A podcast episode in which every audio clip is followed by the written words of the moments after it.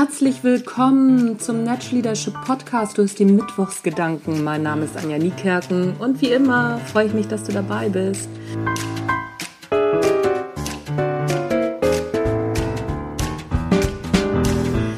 Ja, moin zusammen, da bin ich wieder.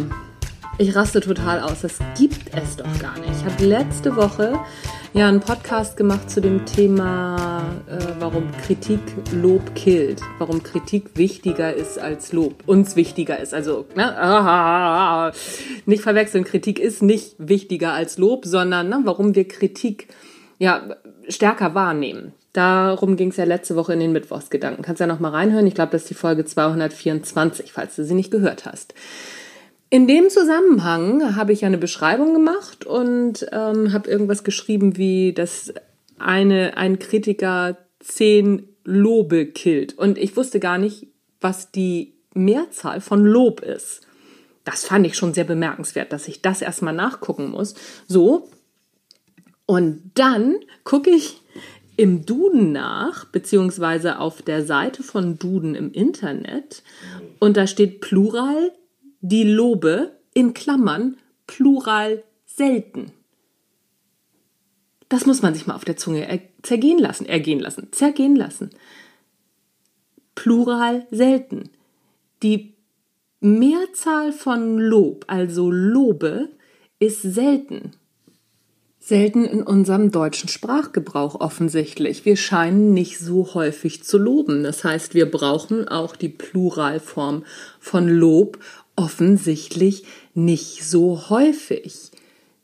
Nicht getadelt ist Lob genug, ist ja auch ein deutsches Sprichwort, oder? Da müssen wir wirklich mal drüber nachdenken, warum das so ist. Und wie gesagt, dass das auch noch im Duden steht, da bin ich ja wirklich fast vom Stuhl gefallen. Ich habe gedacht, das kann doch nicht wahr sein. Plural selten. Das müssen wir ändern. Wir müssen den Plural von Lob, also Lobe, müssen wir ganz oft benutzen. Wir müssen zusehen, dass wir mehr loben. Wir können gar nicht zu oft loben. So, genau so ist das. Wir können gar nicht oft genug loben. Hast du schon mal gehört, dass irgendjemand daran verzweifelt ist, dass er zu oft gelobt wurde? Bei Kritik ist das anders. Aber ich kenne niemanden, der zu oft gelobt wurde und deswegen unglücklich geworden ist. Ja, ja, ja, werden jetzt ganz viele sagen. Aber wenn wir zu oft loben, dann heben die Leute ab. Das ist doch Quatsch. Probier's doch erstmal aus und lass denjenigen doch mal abheben. Ist doch völlig in Ordnung. Mit einer Kritik kriegst du ihn ja sowieso wieder runter. Deswegen immer erstmal die Leute abheben lassen. Ist doch viel wichtiger, jemandem mal einen Höhenflug zu verpassen, als ständig die Leute unter der Grasnarbe laufen zu lassen. Oder etwa nicht? ich muss irgendwie ein bisschen lachen. Ich sehe schon die entsetzten Gesichter vor mir. Was? Du kannst doch die Leute nicht zum Höhenflug animieren, dass sie jetzt total abheben und blöd werden. So war das auch nicht gemeint. Und ich bin der Meinung, das ist auch jedem bewusst. Es ist nur so, wir loben viel zu wenig und wir verpassen auch wirklich den Leuten zu wenig Höhenflüge. Verpasst doch mal jemanden der, der kleinen grauen Maus einen Höhenflug.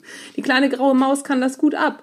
Oder der ruhige Typ hinten in der Ecke, der nicht aus sich rauskommt. Mach das doch mal. Verpasst doch mal den Leuten Höhenflüge. Natürlich nicht den Leuten, die sowieso irgendwie, ja, keine Ahnung, eine schlechte Selbstwahrnehmung haben und sich für besser halten, als sie sind. Das natürlich nicht, ist überhaupt keine Frage. Aber dem Otto Normalverbraucher verpasst eben noch mal einen Höhenflug. Was soll denn groß passieren? Ich finde, das können wir ruhig öfter mal machen. Das war's für heute mit den Natural Leadership Mittwochsgedanken. Ich bin total gespannt, was ich für Rückmeldungen auf diese Folge kriege.